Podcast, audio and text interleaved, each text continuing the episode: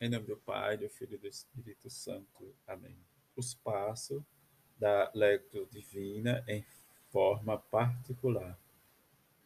Primeiro passo: leia a palavra de Deus. Leia com calma e atenção amorosa o Evangelho do dia. Se for preciso, repita a leitura. Procure então identificar as coisas importantes da narração, o ambiente a situação das pessoas, os diálogos, as imagens usadas, os conflitos, as conclusões. Você conhece algum outro trecho que seja parecido com o que você leu? É importante que você ligue os fatos, as reações, as novidades, as mensagens como se estivesse lá presente, vendo e entendendo a cena. É o momento de conhecer e reconhecer sem equívoco a boa notícia. O segundo passo. Meditar a palavra de Deus é o momento de descobrir a profundidade do amor, da verdade e das promessas de Deus presente na sua palavra.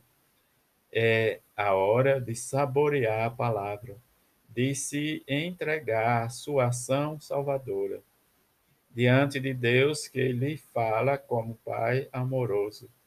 Confronte, mereça, ilumine e avalie sua vida, sua caminhada, sua realidade. Feche os olhos para ver a si mesmo em Deus e abra os olhos para ver Deus nos acontecimentos da vida. Terceiro passo: rezar e contemplar a palavra de Deus. Toda meditação bem feita leva naturalmente à oração e à contemplação.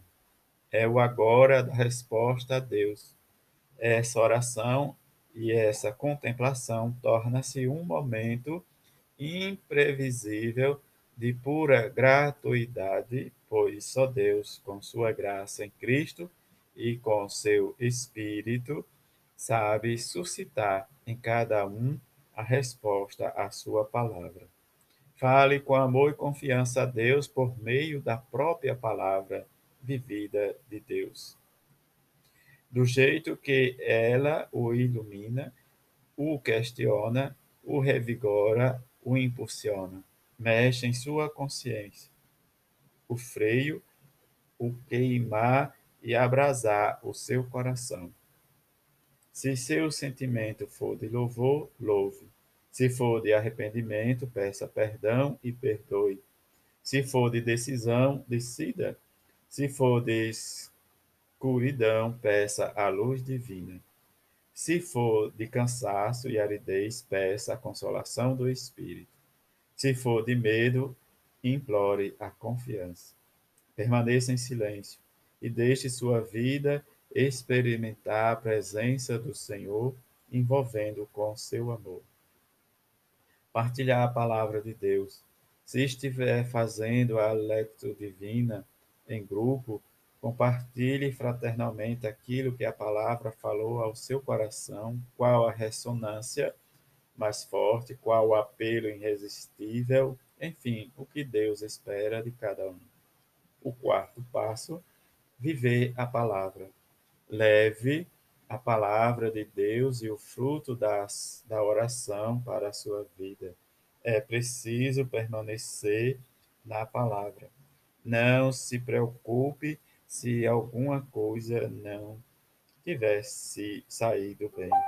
Um dos frutos da palavra de Deus é a compreensão do erro e a conversão em virtude da misericórdia de Deus. O importante é que a semente da palavra de Deus produza frutos que permaneçam e suscitem discípulos missionários do seu rei.